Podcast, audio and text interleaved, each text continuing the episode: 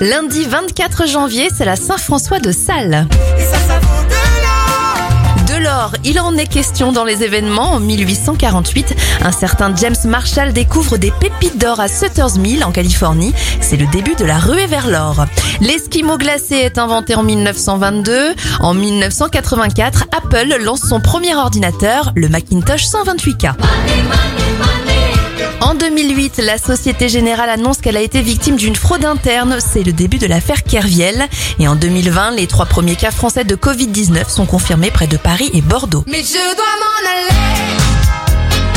Les anniversaires de stars, Muriel Moreno, chanteuse de Niagara à 59 ans, 72 pour Daniel Auteuil, Raymond Domenech à 70 ans et l'actrice Karine Viard en a 56. On referme avec un titre de l'album 21 d'Adèle, il sort en 2011. Bonne semaine